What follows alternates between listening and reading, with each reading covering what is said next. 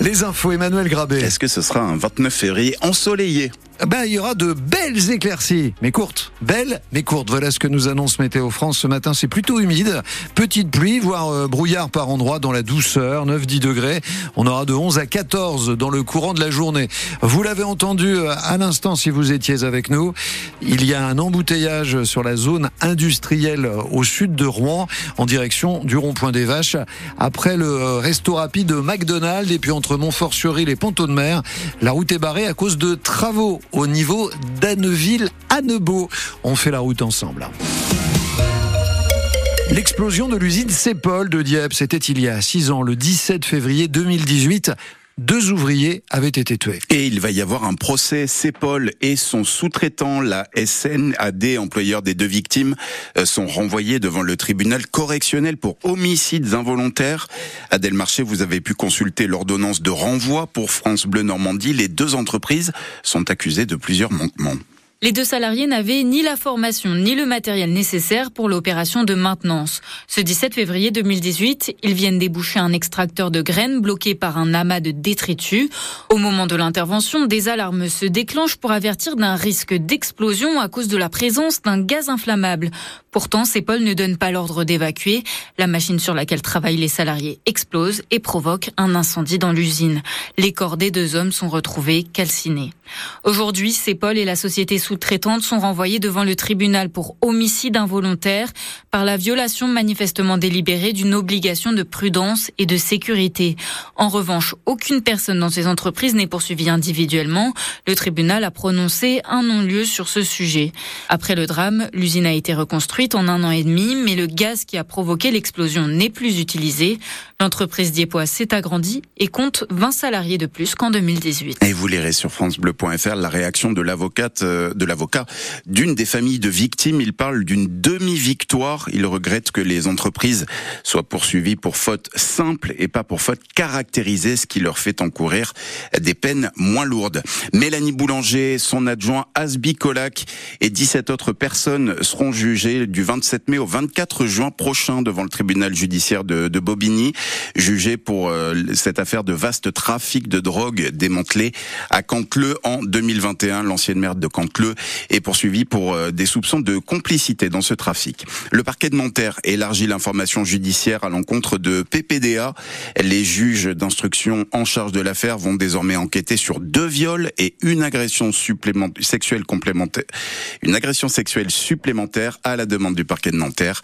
Les faits ont été commis entre 2007 et 2018, mais dans le même temps, les plaintes de 19 autres victimes ont été classées sans suite. Nos sénateurs de l'heure et de la Seine-Maritime ont quasiment tous voté pour l'inscription de l'IVG dans la Constitution. À l'image de leurs collègues, hier soir, 267 sénateurs ont voté pour, 50 ont voté contre, dont la sénatrice Les Républicains de l'heure, Christina Pluchet, et 22 se sont abstenus, la centriste sénomarine Catherine Morin de Sailly et le roi Hervé Moret.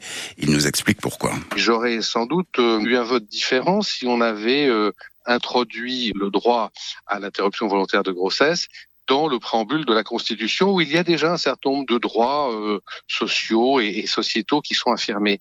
Mais dans la Constitution stricto sensu, c'est quelque chose qui n'existe pas vraiment jusqu'à présent.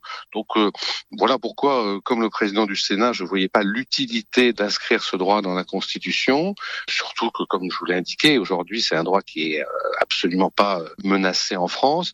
Enfin, je pense vraiment qu'il y avait d'autres urgences. Et il reste encore une étape pour valider définitivement cette réforme constitutionnelle. Le vote par au moins 60% des députés et des sénateurs réunis en congrès, ce sera lundi à Versailles. Pour la troisième année de suite, les comptes de la SNCF sont dans le vert. Le groupe a dévoilé ses résultats pour 2023. Hier, chiffre d'affaires de près de 42 milliards d'euros en hausse et un bénéfice d'un milliard 300 millions d'euros. Là, c'est en baisse par rapport à 2022. Le groupe se dit pénalisé par l'inflation et les grèves contre la réforme des retraites et il annonce une augmentation de 60% de ses billets. France Bleu Normandie, il est 7h35. On produit 350 tonnes de malt par an Normandie et notre bière gagne à être connue. Elle s'expose fièrement en ce moment au salon de l'agriculture avec ce, ce bar à bière au pavillon de la région Normandie. 11 brasseurs s'y relaient pendant 9 neuf jours. On peut par exemple déguster la bière de la microbrasserie Backpacker de Saint-Saëns dans le pays de Bray. C'est Florian Varin qui la gère. France Bleu Normandie l'a sur son stand. Là, je vais sortir une éphémère pour cet été avec une bière vraiment 100% normande avec du malt normand et du houblon normand, ce qui n'est pas toujours facile à faire parce que on a envie d'utiliser plein de maltes différents, on a envie d'utiliser plein de houblons différents, mais là, ça va vraiment être une bière 100% euh, normande.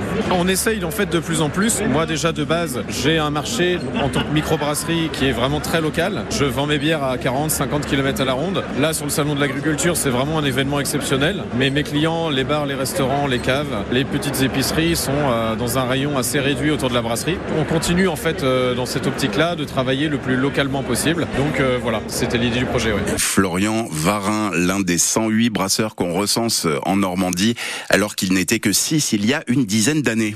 Une équipe qui ne lâche rien jusque dans les dernières secondes.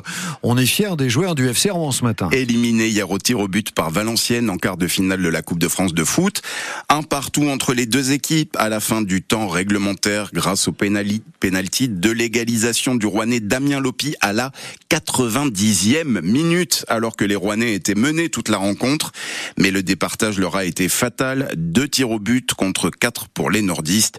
Valenciennes qui rejoint Lyon en demi-finale les deux places restantes vont se jouer entre le Puy-en-Velay et Rennes ce soir et entre le PSG et Nice le 13 mars prochain.